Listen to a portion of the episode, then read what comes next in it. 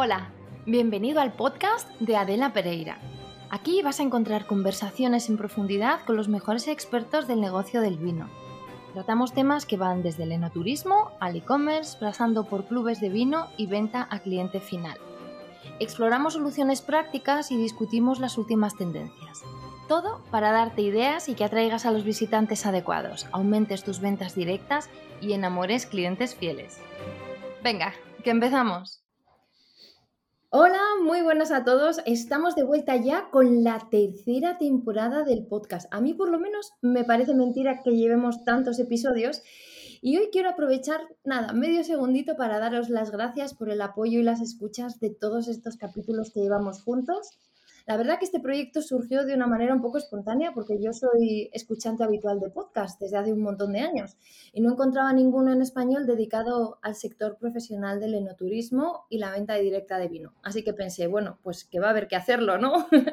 y esa idea, la verdad que ha sido una de mis mejores ideas porque me ha dado la oportunidad de conversar con un buen número de profesionales gigantes que han sido tan generosos de compartir sus opiniones y conocimientos con todos nosotros. Así que un lujo extraordinario. Y por eso también, pues venga, hoy que estamos de dar las gracias, muchas gracias también a todos los invitados que han pasado por aquí. Y bueno, venga, vamos a comenzar, que me pongo sentimental. Y hoy necesitamos toda nuestra energía enfocada para darle la bienvenida a este caballero, un gran caballero del mundo del vino que estrena esta tercera temporada, porque hoy tenemos a Manuel Evia de Vino Selección, el club de vinos más importante de España. Hola Manuel, muchas gracias por aceptar la invitación al podcast. ¿Qué tal? ¿Cómo estás? Pues muy bien, muchas gracias a ti por eh, invitarnos para que podamos eh, hablar de vino y hablar de vino selección. Encantados de estar aquí. Qué gusto. ¿Me permites que te presente así de una forma rapidita? Vale, de acuerdo. Venga, vamos a ello. Bueno, Manuel, que es vitoriano, ha trabajado prácticamente toda su trayectoria profesional en Vino Selección, que es el club de vino más antiguo y más grande de España, lo que le ha dado, desde mi punto de vista, la oportunidad de ser testigo del formidable ascenso de los vinos españoles, de la transformación digital de la venta a consumidor final y también de comercializar vino en alguno de los principales mercados del mundo. Eh, el objetivo de Vino Selección consiste, como ellos dicen, en encontrar buenos vinos a los mejores precios y ofrecérselos a sus clientes con los mejores descuentos. Ese fue el espíritu con el que fundaron el club en 1973 y casi medio siglo después sigue, sigue igual es, pues es el veterano indiscutible de los clubes de vino en España. Por poner un poco de contexto, ¿vale? El primer club de vino del mundo, que es Wine of the Month, que todavía sigue en activo, lo fundó Paul Callen Clarion en Estados Unidos en 1972, solo un año antes, unos meses antes, ¿vale? Y el Club de Cosecheros de Rioja Alta comenzó su andadura en 1976, o sea que son unos súper veteranos. A día de hoy cuentan con más de 160.000 clientes y ofrecen más de 1.900 referencias de vinos. En 2020 vendieron 4 millones de botellas por valor de 33 millones de euros. Están presentes en España, Gran Bretaña, Alemania, Holanda, Italia, Canadá, Brasil, Argentina y Uruguay. Y después de que estas cifras que reflejan una trayectoria y un alcance que patan, llega Manuel Evia y dice, no, que nosotros somos tenderos, no se nos puede olvidar que la experiencia de compra es fundamental, ¿no? Yo cuando, cuando oí eso digo, bueno, además de mucha modestia, creo que esta frase refleja que tenéis muy bien plantados los pies en la realidad y sois muy conscientes de lo que verdaderamente importa, que es el cliente. Manuel, ¿cómo es el cliente que compra en Vino Selección? ¿Cómo ha cambiado en estos 49 años? Uf, ha cambiado muchísimo. Fíjate si ha cambiado el mundo en estos. El año que viene celebramos nuestro 50 aniversario. Ha cambiado muchísimo. Sobre todo es que ha cambiado muchísimo el mercado del vino.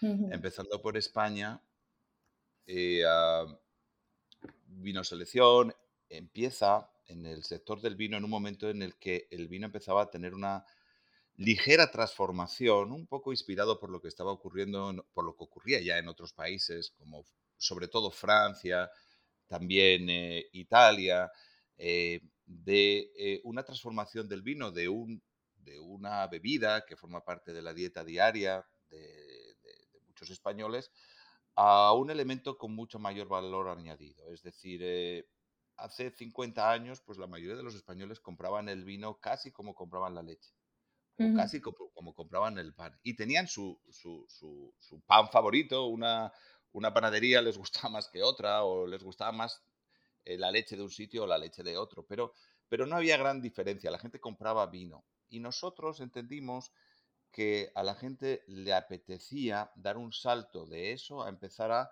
investigar en distintos tipos de uva, en distintas regiones, en distintos tipos de elaboraciones, etc. Entonces así, así nace Vino Selección, un poco con la idea de eh, dar un salto cualitativo, que el vino dé un salto cualitativo de ser un producto que forma parte de la cesta de la compra de una familia a un producto que tiene un protagonismo diferente y que tiene mucho más recorrido, un recorrido más ancho y más profundo.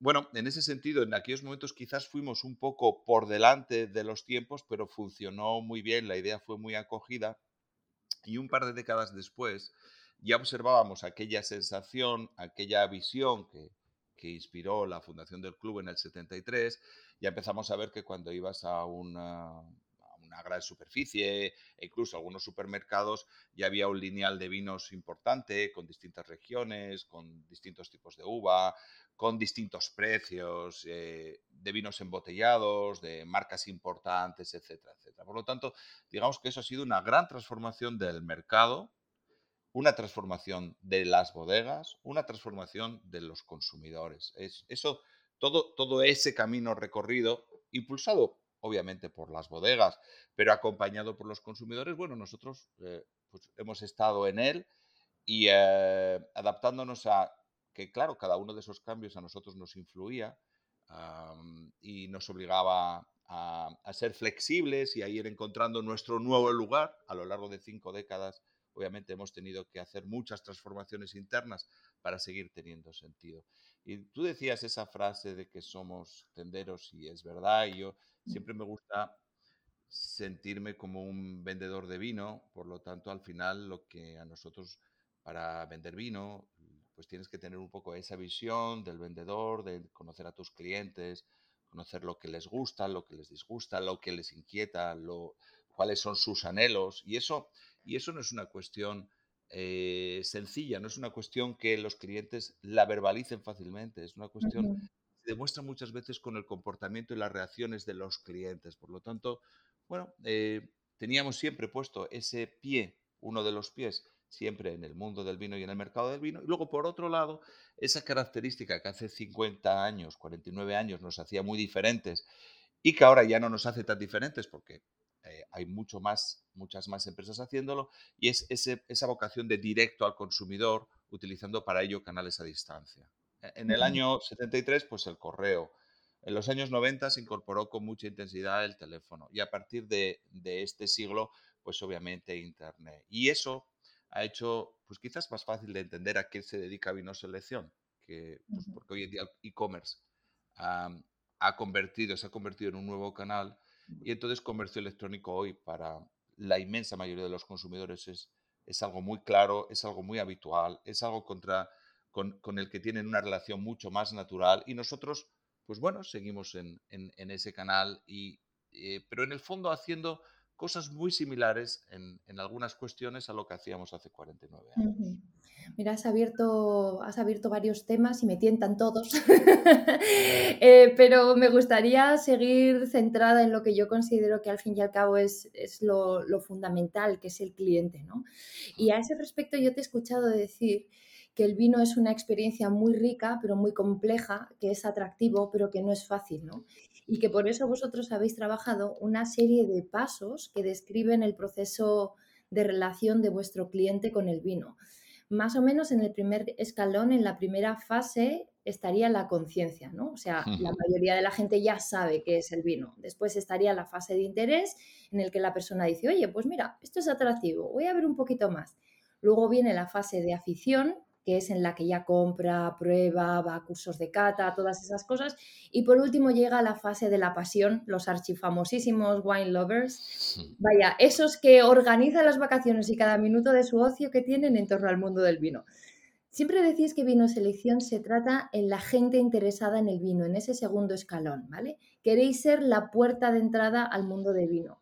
Y a mí me parece que en especial en muchas bodegas, cuando se dirigen a consumidor final, tienden a querer ir a las últimas fases de la relación, a los aficionados, a los apasionados, los famosos wine lovers. Yo exagerando en alguna ocasión he dicho que los wine lovers no existen, que son los padres.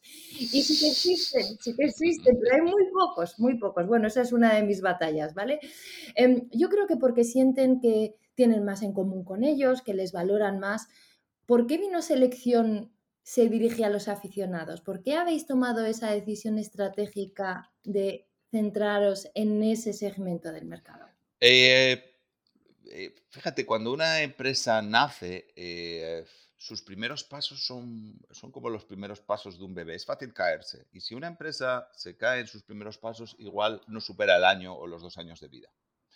Entonces, obviamente, la visión que había en aquellos momentos es, oye, el vino tiene recorrido, merece la pena abordar este producto y darle un salto cualitativo. Y me acuerdo que en aquella época una de las cosas que ocurría en España es que si tú vivías, por ejemplo, no sé, en Asturias, no era fácil eh, encontrar Rioja.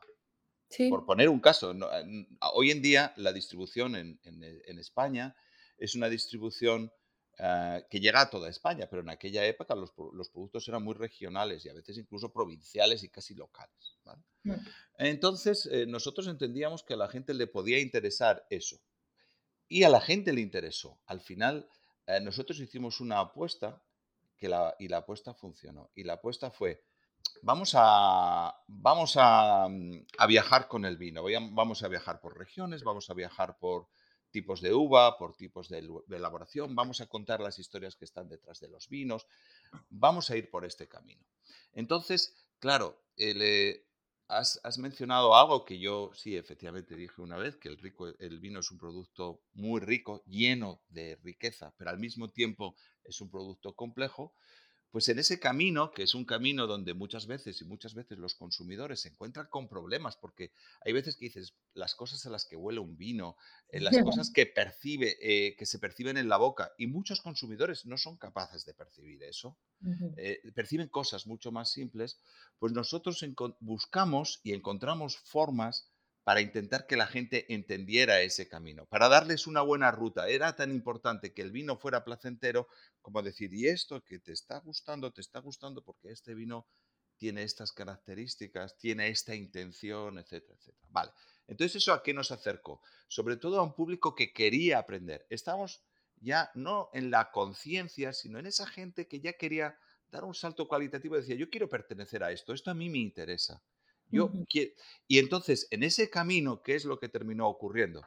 Pues que esos clientes que empezaban con nosotros y tenían interés, eh, muchos de ellos pasaron a ser aficionados. Y nosotros notamos con los años que cada vez nuestros clientes pedían y esperaban de nosotros ah, cosas más, más complejas, eh, vinos de un nivel superior, y así fuimos evolucionando. Muchas veces, a veces tienes visiones que luego no se corresponden con lo que terminas encontrando.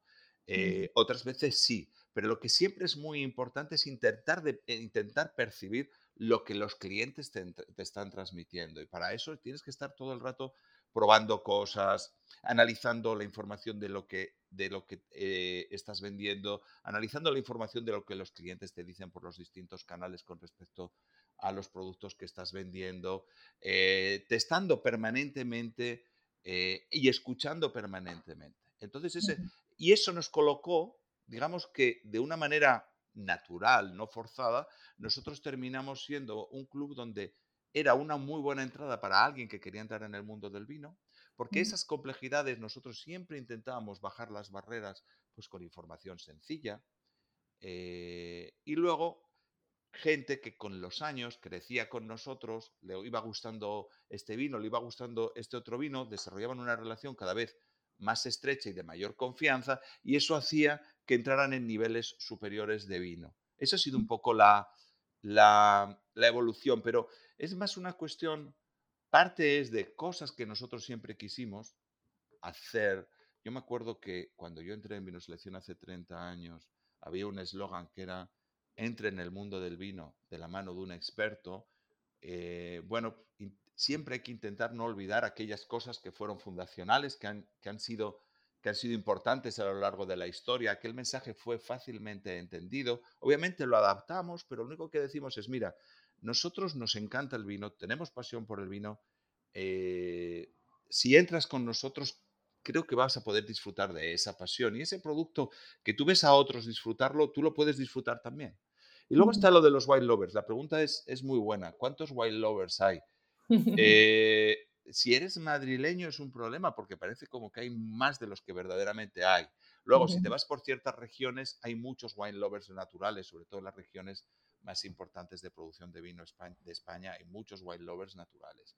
Eh, y los wine lovers, claro, somos interesantes, pero los wine lovers llega un momento en que el consumidor ya sabe lo que le gusta, lo que quiere y tiene su propia ruta, tiene su propio mapa y su propia brújula. Entonces, ahí en esos casos ya pasas a ocupar un papel quizás diferente. Ese consumidor compra en muchos sitios, muchas veces va él directamente a las bodegas, etcétera, etcétera. Entonces, ese wine lover al que efectivamente muchas bodegas se orientan es un consumidor muy, muy complejo. Nosotros mm. seguimos sintiendo que el lugar más natural es ese lugar de esa puerta al mundo del vino y a, medida que los años van transcurriendo, establecer una relación que va creciendo en el tiempo mm. ah, eh, y que va creciendo también en valor con esos clientes. Esa es, digamos, eh, nuestra visión, pero sobre todo un poco cómo nosotros a lo largo de los, de, los años eh, hemos ido observando y, ah, y nos hemos ido adaptando para tener un poco ese modelo orientado a ese tipo de consumidores. Sí, es que me parece que es muy bonito la historia de poder crecer paralelamente con el mercado y con los consumidores, esa evolución natural, ¿no? Yo creo que además tú personalmente has tenido ese privilegio de formar parte de eso que a mí muchas veces, a veces me parece muy abstracto y si me permites hasta un poco manoseado, eso de la transformación digital, ¿vale? Es que como a veces como, oye, es transformación digital y ya desenchufas, ¿no? Pero bueno, según lo que yo sé o, lo que yo he, podido ver en vuestras ventas, están divididas más o menos un 40% en e-commerce, un 35% teléfono, 20% suscripción y el resto a través de alianzas estratégicas. Y claro, en 1973 el mix de canales no, no era ese. Tú que sí que que has tenido la práctica de la famosísima barra manoseada transformación digital. ¿Cómo se realiza ese cambio así tan importante? Mira, eh, yo eh, estoy de acuerdo un poco con, eh, con conceptos que son además conceptos que se ponen de moda, se usan mucho y luego pierden su sentido. Y luego los vuelves a encontrar cinco años después reescritos con otro término diferente que viene a significar esencialmente lo mismo. Vamos a ver. Mm. Transformación digital. Los ordenadores entraron en Vinoselección a finales de los años 70. Desde finales de los años 70 nosotros fuimos conscientes de que necesitamos digitalizar ciertos procesos. Ya teníamos muchos clientes y no había forma de digitalizar los, de, de desarrollar correctamente los procesos si no los digitalizábamos. Lo mismo le pasó a la banca. Bueno, pues entonces ese fue el primer paso de la digitalización. Por lo tanto, nosotros estamos transformándonos digitalmente desde finales de los años 70. Al principio, ¿qué transformábamos? Procesos la emisión de los recibos, la emisión de las cajas, éramos un club esencialmente de suscriptores. Pero luego, ¿qué pasó? A medida que van pasando los tiempos, estás desarrollando una base de datos y estás dándote cuenta que hay una segunda, un segundo elemento y es la información y que tienes que manejar la información y que en esa información se encierran muchas cosas y que si eres capaz de leer bien lo que está ocurriendo, ahí tienes eh, herramientas para adaptarte mejor, para crecer, etcétera, etcétera. Y entonces, la segunda parte de la digitalización fue la información y nosotros ya desde los años 80 y sobre todo desde primerísimos de los 90 teníamos ya mucho foco en el manejo de la información, en, eh, en utilizar la información para dar un servicio más personalizado a los clientes. Y luego, ¿qué ocurre? Que ah, viene una tercera fase de la eh, transformación digital que es el canal digital, digamos todo lo que surge a través de Internet, que es muy amplio, porque no solo es una cuestión, Internet no solo te proporciona eh, una página web, te proporciona también eh, entornos donde la gente se relaciona, como son las redes sociales, te proporciona herramientas de comunicación como pueden ser los emails o como pueden ser los chats. Entonces, esto ya se ha convertido en un terreno, el terreno de los canales digitales se ha convertido en un terreno más complejo. Entonces, yo cuando oigo hablar de digitalización, no sé si estamos hablando de transformación digital de procesos o si estamos hablando de manejar correctamente la información, eh, aprovechando todo lo que la tecnología ofrece, o estamos hablando de canales digitales. Tengo la sensación de que fundamentalmente es lo tercero. Y bueno, eh, obviamente se ha producido una transformación digital, se ha producido una revolución digital prácticamente a partir de, marzo del año 2020, hmm. pero observada, eh, observada ahora con perspectiva después de que han pasado dos años, si uno observa la cotización bursátil de todas esas empresas que en marzo, abril o mayo parecían que eran las únicas eh, que tenían posibilidades de sobrevivir y uno mira esas, las cotizaciones de esas empresas, se observa que, muchas de ellas, no hablo del mundo del vino, hablo en general del e-commerce, han, vuelto, han vuelto a cotizaciones bursátiles incluso inferiores al año 2019.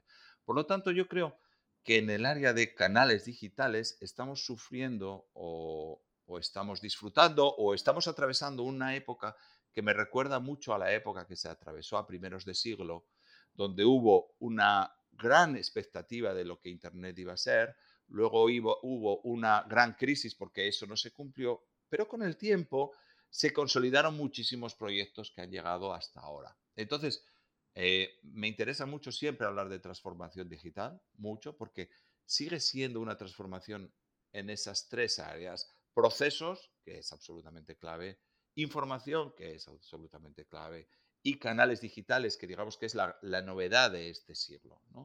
Eh, pero sin olvidar que este, este no es un proceso lineal, es un proceso donde, eh, bueno, eh, a partir de marzo hubo una necesidad enorme de, utilizar canales a distancia por, por, lo, que, por lo que ocurrió. Y hoy la gente ha vuelto a utilizar los canales antiguos, pero yo creo que todos aquellos que, supieron adaptarse a esas circunstancias, aprovechar eh, la oportunidad de tener nuevos clientes, esos clientes que entran por la puerta de tu tienda por primera vez y compran y tienen esa experiencia contigo, pues bueno, si eres capaz de entender cuál es tu papel, eres capaz de establecer una relación duradera con ellos, ¿no? Por lo tanto, de todo lo que ocurrió hace dos años, estoy seguro que algunas empresas se han fortalecido y saldrán adelante. Hmm. Eh, pero bueno, eh, no, es un, insisto, no es un proceso lineal y hay que verlo un poco más a largo plazo. Es un proceso que está para quedarse, pero no elimina los otros procesos. Y además hay una cosa que es importante. Eh, al final estamos hablando de vino. Y el mercado del vino está determinado por muchísimas cuestiones. Por lo tanto, eh, si cierran los restaurantes, no es bueno para el negocio de, la venta directa al consumidor. Porque si cierran los restaurantes, uno de los grandes embajadores del vino son los sumilleres en los restaurantes. En los vinos se hacen muchas cosas, eh, en los restaurantes se hacen muchas cosas positivas para promocionar el vino. El vino necesita la ayuda de todos los canales para que esto funcione. Entonces, a corto plazo te puede salir un juego interesante. A largo plazo, eh, el mercado del vino, todos los que estamos, canales digitales, canales tradicionales, eh, empresas que son omnicanal, eh, todos los canales son absolutamente necesarios para defender este producto, esta bebida que es a la que nos dedicamos. Total, es un ecosistema. Es un ecosistema y, hay que cuidarlo eh, en todos sus aspectos. Y es cierto lo que comentabas, yo al menos estoy de acuerdo, tengo esa sensación de que durante la pandemia muchas bodegas se acercaron a Internet buscando básicamente una tabla de salvación, mm. pero luego cuando hemos vuelto a Loreca, cuando hemos vuelto a los restaurantes, a los bares, un porcentaje muy importante ha vuelto podríamos llamarlo al business as usual, ¿no? y han dado la espalda de nuevo a lo digital para volver a, territorio conocido. A ver, es cierto que Internet, pues accedes a un público más amplio, también más infiel, y eso no suele gustar, ¿no? Además, eh, respecto a esto, yo te he oído citar una frase que decía un profesor tuyo, que parece que decía, la gente es como es, no como queremos que sea. Que por cierto, si me lo permites, yo voy a empezar a utilizarla desde ya porque me parece toda una filosofía de ventas, casi se podría decir una filosofía de vida encerrada en una frase aparentemente facilona, eso de la gente es como es, no como que queremos que sea, ¿no? ¿Por qué? Porque nos tomamos tan a mal que la gente no cumpla nuestras expectativas y compre lo que nosotros queremos que compre. Porque ah, en último término lo que viene a demostrar, todos tenemos nuestra vanidad y nos gusta acertar. Ya. Entonces, eh, porque si además acertamos, las cosas van bien, eh, las campañas van bien, vendemos mucho ah, y, nuestra vida es más fácil y somos gente de éxito. Pero eh, al final es, es, muy fácil equivocarse con los clientes. Yo diría que, que, yo generalmente me equivoco mucho más de lo que acierto, porque experimentamos mucho. la cuestión es tener un correcto sistema para medir todo lo que estás probando, de manera que aquello que no funciona se queda ahí, pero aquello que sí funciona, eh, eh, sacas provecho de ello. Por lo tanto, al final lo que buscas es experiencias eh, que te ayuden a crecer, a perdurar en el tiempo, a seguir siendo interesante en la vida de los clientes. Ah, hemos vivido un tiempo donde, por muchas razones, la gente ha empezado a mirarse más a sí mismos, porque hemos vivido una época muy sentimental, hmm. muy, muy sentimental. Entonces, en una época tan sentimental donde eh, ha sido una época emocionalmente más intensa de lo normal, eh, es más difícil ser importante en la vida de tus clientes. Por lo tanto, tú lo que tienes que estar es observando para intentar ser importante en la vida de tus clientes, ocupando el lugar que te corresponde. Entonces, eh, cuando aciertas te pones contento, cuando no aciertas te frustras, pero eso forma parte de la vida. Es decir, eh, en, el, año 2000, todos los que nos dedicábamos al comercio electrónico, descubrimos una época de una fertilidad que no habíamos conocido nunca. Pero el momento en que todo eso empezó a cambiar y la vida de la gente volvió a ser mucho más normal, con mucha más presencialidad, como por ejemplo este año, pues entonces todos descubrimos que las cosas se volvían a complicar eh, y que volvíamos a estar, pues bueno, con dificultades nuevas y además hay elementos añadidos, no, no solo es eh, la crisis que abrió el COVID, hoy, tenemos una situación económica completamente nueva, etc. Pero bueno, eh, es que es, insisto, el negocio no es lineal, la vida no es lineal y te tocan momentos donde que son más fértiles y te tocan momentos que son menos fértiles. Y te tienes que adaptar a todos ellos. Hay veces que, que casi todo te sale bien y hay veces que casi nada te sale bien. Pero aquellas cosas que sí te salen bien son en las que tienes que abundar porque te están diciendo que para los clientes lo importante es esto, esto otro y esto otro. Y eso es lo que tú tienes que eh, seguir. Muchas veces a los clientes les cuesta verbalizar lo que quieren o lo que no quieren. Por lo tanto, lo tienes que descifrar no solo en lo que te dicen las encuestas, sino también en sus comportamientos eh, y, estar permanentemente probando cosas que, te permitan descubrir, oye, mira, hemos descubierto esto nuevo que es muy interesante, que antes no ocurría y ahora ocurre. Tenemos que dedicarle tiempo y ver hasta dónde puede llegar esto. Mm. Esa, es un poco la, esa es un poco la idea. La verdad que me encanta la filosofía que tenéis así para ser una empresa de 50 años, tenéis filosofía startup total, esto que se dice siempre en el mundo del emprendimiento de falla mucho, falla rápido, falla barato. me encanta, me encanta y también sabes, me gusta mucho la honestidad de decir, oye, que nos equivocamos, que nos equivocamos mucho, ¿no? A ver, en mi opinión, creo que una de las cosas más importantes que tenemos que aprender en la vida, así en general, o estamos hoy un poco filosóficos, es que cuando uno se cae, se tiene que sacudir el polvo, aprender del golpe y seguir caminando. Pero que eso es difícil, ¿eh? Tú, en todos estos años, ¿cuál crees que ha sido vuestro mayor aprendizaje de un error que habéis cometido? Ah, yo creo que, eh, para empezar, hay una cuestión que que tenemos que aceptar y es que hemos tenido suerte.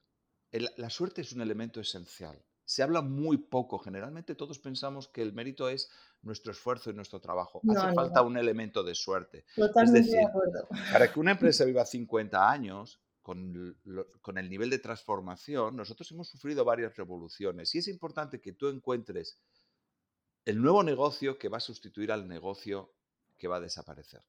Y, no necesariamente es fácil hacer eso, porque además no estás solo. hay otras empresas, hay competencia, vivimos en un mundo cada vez más competitivo por muchas razones, por lo tanto, necesitas eh, que eso que siempre estás haciendo, que es probar cosas nuevas, eh, intentar cosas nuevas, que eso te permita abrir nuevos canales que, se conviertan en, el nuevo gran canal que te sustituya al, al anterior canal que igual está en declive nos ocurría con, mira, eh, aparte de que eh, nuestra historia no es lineal, tiene elementos cíclicos. Y uno de ellos, por ejemplo, es nuestra gran sorpresa cuando se puso de moda el concepto de economía de suscripción. Y todo pues el mundo hablaba economía de suscripción y la economía de suscripción no sé qué, y que si, sobre todo por cuestiones digitales, ¿vale? Eh, sí, los ¿qué te diría yo? Netflix, etcétera, etcétera, ¿no? Sí, las subscriptions han explotado. Vale, pues nosotros ya hemos vivido la economía de suscripción, porque al principio éramos 100% suscripción, y hemos vivido la época de la, eh, del declive de la suscripción. Y una de las, de las épocas más claras de declive de la suscripción fue la anterior crisis del 2008. Una de las cosas que en el año 2008 nos ocurrió es que el área de suscripciones desaparecía. ¿Por qué? Porque la gente cuando tiene que tomar una decisión, porque tiene un problema económico, lo primero que analiza es las cuotas. ¿Qué, pago todos los meses? ¿Cómo puedo recortar? Y entonces tiró de cuotas. ¿Qué pasaba? Que nosotros en el año 2008 llevábamos mucho tiempo apostando por Internet, por ese canal, y nosotros, ese canal nos permitió superar la crisis y superarla muy bien. Entonces, pero ojo, necesitas tener, esto es importante, el componente esencial de una empresa es que aparezcas en el momento adecuado con la idea adecuada. Con esa idea, cinco años después, igual no funcionas. Por lo tanto, esa cuestión de tiempo y espacio tiene que acompañar pues, al talento de esos fundadores, de ese primer equipo, de toda la gente que lo sucede, etcétera, etcétera. Eso es muy importante, porque hay veces que hay gente que replica negocios y no le sale bien. Claro, es que aquello se creó en aquella época y en aquella época era muchísimo más fácil. Por lo tanto, yo creo que esencialmente ser capaces de estar siempre buscando el nuevo canal, siempre buscando la nueva oportunidad, sabiendo que eh, el negocio no es lineal y sabiendo que nos tocarán momentos buenos y momentos malos, también es que estamos en un negocio que tampoco es lineal, porque depende de las cosechas, depende de, las lluvias, depende de muchas cosas. Por lo tanto, eh, e, en ese sentido, eh, nuestro, una de nuestras patas, que es el vino, eh, nos enseña mucho de eso. Por lo tanto, al final saber que te compones de cosas y que algunos de, tus grandes negocios de hoy pueden ser negocios mucho, mucho menos importantes dentro de dos, de tres o de cinco años y siempre estar buscando. Me encanta lo que has dicho de startup. Me encantaría que fuera así ah, y a mí me gusta mucho esa, que tengamos un poco ese vértigo de startup, de esto lo tenemos que sacar adelante como sea, porque si este proyecto no sale, igual es el último proyecto. Vivir así, de esa manera, creo que siempre es un poco inspirador y no vivir de, oye, llevamos 50 años, eh, todo el mundo nos conoce, tenemos mucho prestigio.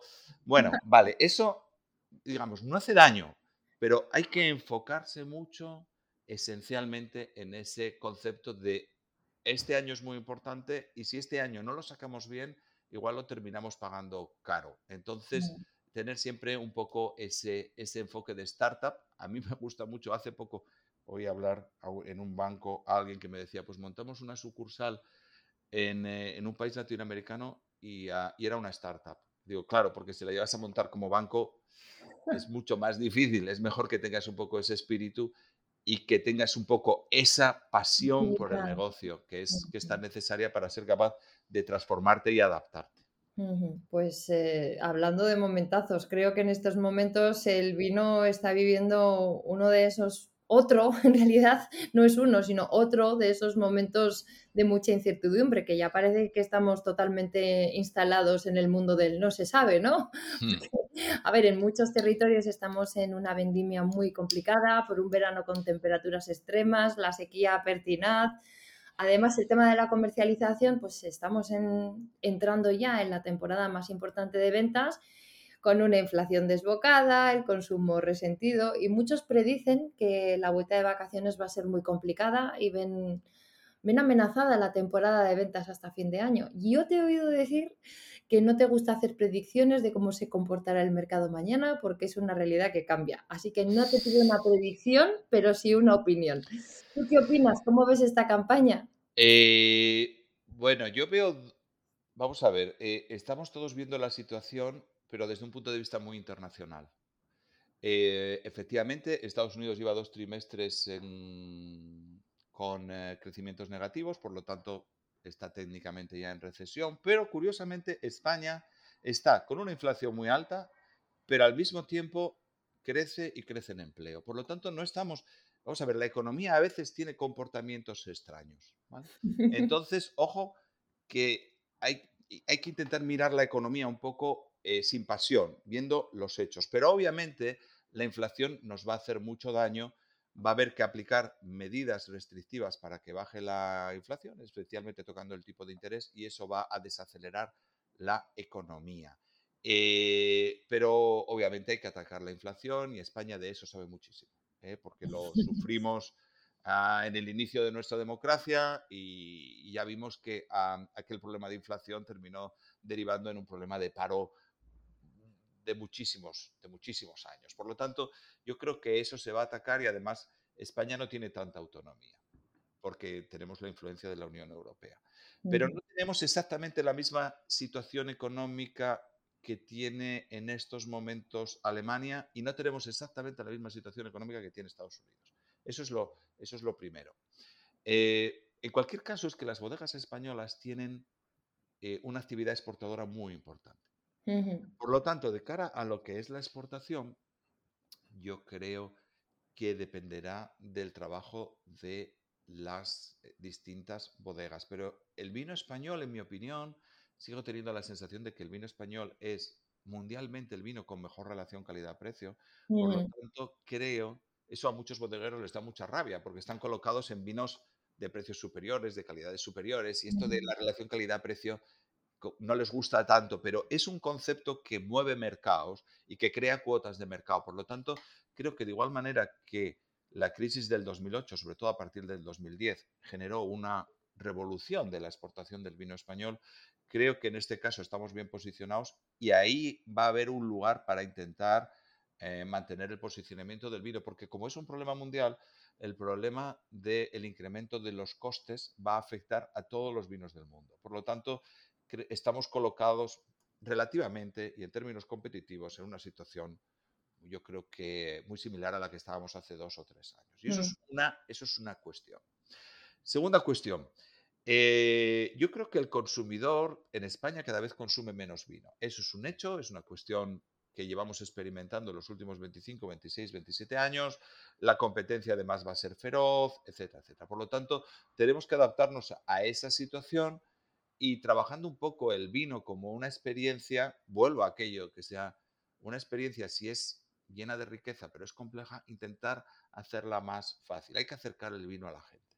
Y el mm. vino a la gente se acerca, pues, eh, bueno, pues con mensajes más sencillos, con mensajes más, con menos información, eh, menos divulgación y haciendo el vino un producto más divertido, un producto más vinculado a cuestiones que la gente pueda entender de una manera más sencilla.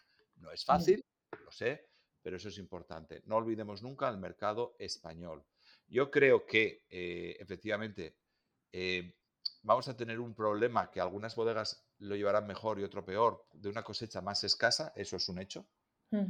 Eh, eso supone un incremento de costes añadidos a los costes de los elementos auxiliares del vino, las botellas, los corchos, las etiquetas, etcétera. Pero también es cierto, y esto poniendo la visión en el medio y largo plazo, porque insisto, esto no es lineal, eh, los mercados de materias primas están hablando de caídas de precio en prácticamente todo, salvo en, eh, en, los, en, los, eh, en, los, combustibles fósiles, porque está muy determinado por la guerra por la de Ucrania. Y eso tarde o temprano también terminará teniendo una solución. Hay que mirar un poco más allá. Eh, y la inflación es el problema hoy, pero el problema posiblemente a medio y largo plazo que todos vamos a afrontar, si no es en el año 2023, es el año 2024, es crecimiento.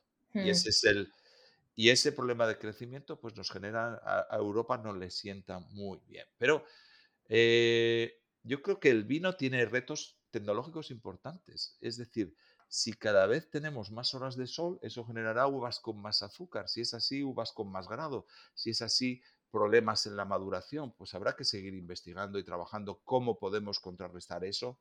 Y ahí hay un reto enorme para el mundo del vino para ver cómo se puede contrarrestar eso. Y luego, no lo sé, veremos a ver, eh, en España es un país de poca agua, por lo, por lo tanto en estas situaciones menos agua todavía, de un agua mal administrada, no sé si se hará algo en ese sentido, pero el agua tendría que estar mejor administrada, está muy mal administrada, se pierde mucho agua. Y veamos a ver hasta qué punto, porque eso ya obviamente no lo podemos solucionar ni nosotros dos, ni el sector del vino en general.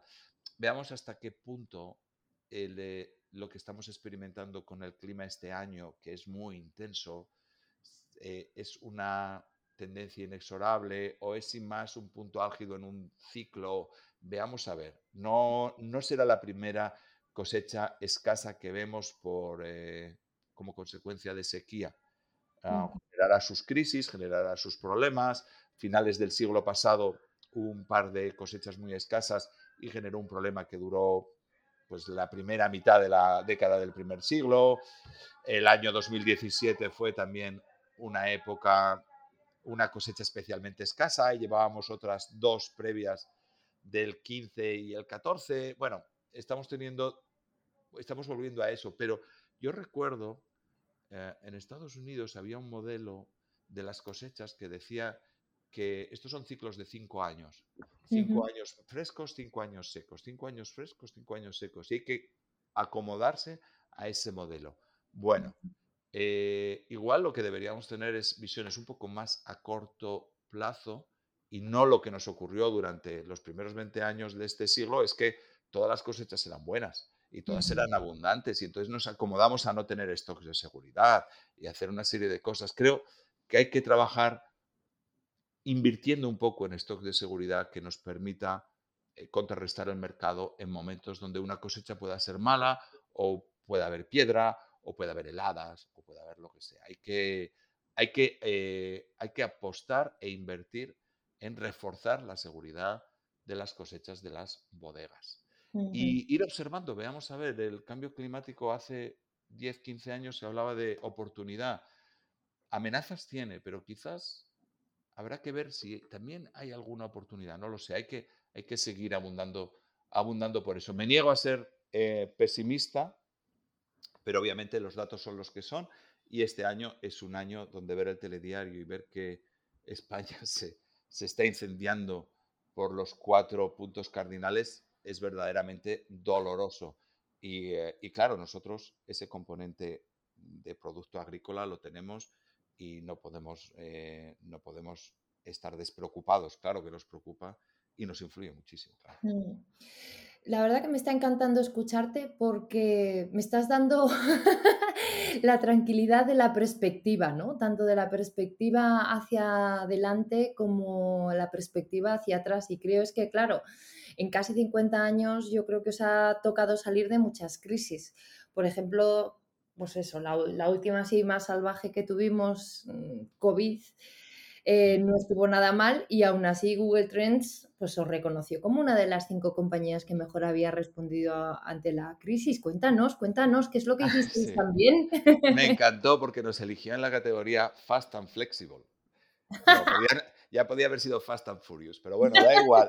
Fast and Flexible me gustaba también mucho. Fast and Furious seríais el número 25, no sé por cuántos van ya. Entonces, sí, efectivamente, Fast and Flexible. Eh, ah, bueno, esas cosas siempre te gustan, porque eh, aparte de una cuenta de resultados, aparte del informe mensual de ventas, aparte de un plan de marketing, aparte de los planes eh, de inversiones en tecnología. Tienes gente trabajando y a veces trabajando muy duro y poniendo mucha ilusión en sacar las cosas adelante. Y eso ocurre en todos los departamentos, no solo en ventas, ocurre en todos. Entonces, cuando de repente alguien dice, mira, esta empresa eh, se ha distinguido por ser muy rápidos en la reacción y ser muy flexibles en la adaptación, eso habla muy bien de la gente que está, va mucho con esa filosofía nuestra ¿eh? de si queremos seguir adelante, lo que asegura la supervivencia es estar permanentemente dispuestos a cambiar y adaptarnos. Entonces, eh, pues eh, fue muy bien recibido y además también fue un premio para toda la gente que trabajó en todo aquello. Aquellos tres, cuatro primeros meses desde que estalló la COVID fueron meses muy intensos, muy, muy intensos. Transformar una empresa de la noche a la mañana eh, requiere muchísimo trabajo. Y entonces es un poco decir, mira, lo hicisteis bien. Mm. Ah, y ah, es más sentimental que otra cosa, pero eh, a, mí me puso muy contento por toda la gente que había hecho aquello posible, que fue mucha gente. Es que hubo que hacer de todo, no fue nada fácil y entonces son esos pequeños reconocimientos que, que, agradeces, que agradeces mucho. ¿no? no todo consiste a veces en, en, lo que superas las ventas, etc. Hay veces que incluso, pues mira, te quedaste igual corto en un objetivo, pero en, eh, en esfuerzo, en ilusión, eh, nadie se quedó corto en aquellos días. Y, bueno, ese, ese reconocimiento a mí personalmente me, me, me encantó. Eh, hay otro que nos dieron la OCU, ¿no? El de la OCU, yo creo que, o sea, habéis estado aquí de laurel en laurel, porque según la OCU, en el informe en el que mide la satisfacción de los compradores online españoles, sois los segundos mejor valorados en el sector de alimentación y los primeros en venta de vino online. O sea, vais aquí de laurel en laurel. Eh, sí, siempre pasa un poco lo mismo.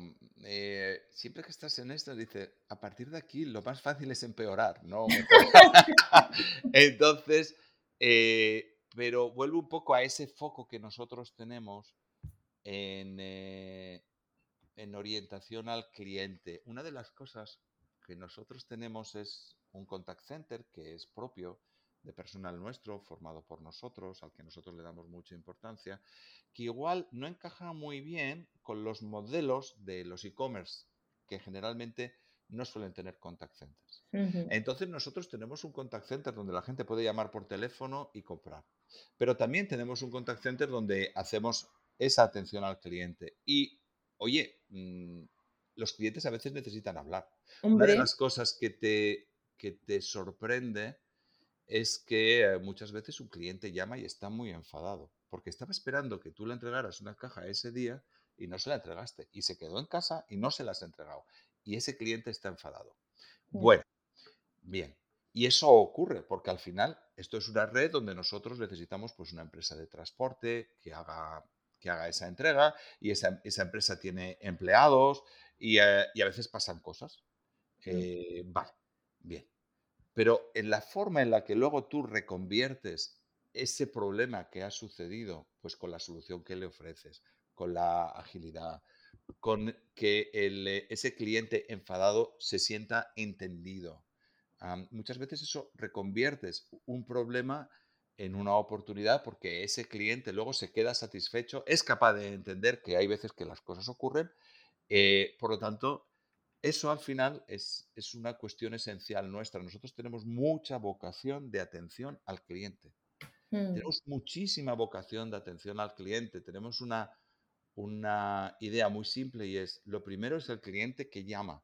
Si los clientes llaman, se para el mundo y todo el mundo se pone a recibir llamadas. Y tenemos mucha capacidad para recibir llamadas.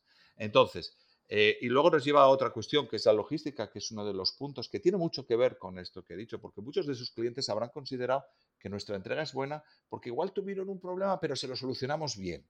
Pero mm. luego está, obviamente, el foco que tienes que poner en la logística que es un trabajo al que le dedicamos muchísimo tiempo, que tenemos un equipo además que también es propio. Eh, el almacén es un almacén nuestro, con personal nuestro que lleva trabajando con nosotros mucho tiempo, con un equipo que para mí es es un poco la, llave de todo esto. El sector de la logística es un sector donde el personal circula mucho por las empresas, el mm. personal permanece poco y nosotros tenemos gente que lleva con nosotros 40 años en, eh, en el almacén. Entonces, esa filosofía de nuestro equipo no es un equipo para solucionar el problema de mañana, es un equipo que está para quedarse, para consolidarse. El eh, poner a disposición del equipo herramientas, eh, el, el, coordinar muy bien lo que haces comercialmente con lo que haces logísticamente.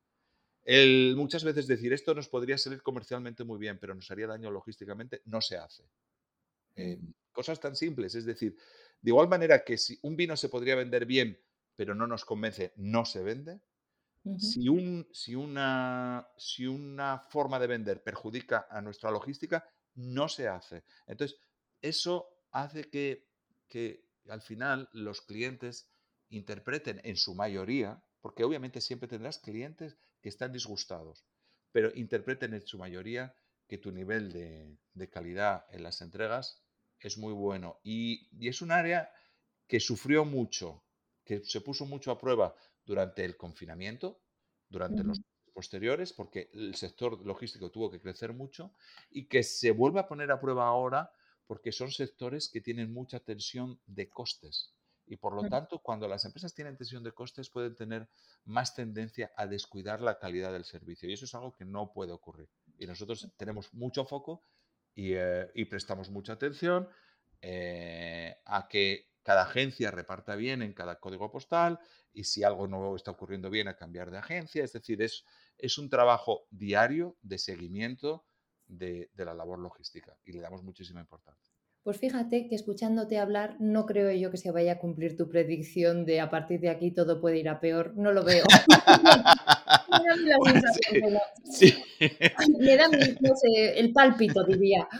Oye, Manuel, por último, em, me encantaría hacerte la pregunta final con la que terminamos todas nuestras conversaciones y que es la siguiente. A ver, ¿con qué persona o personaje vivo o muerto te gustaría compartir una botella de vino? muchísimos.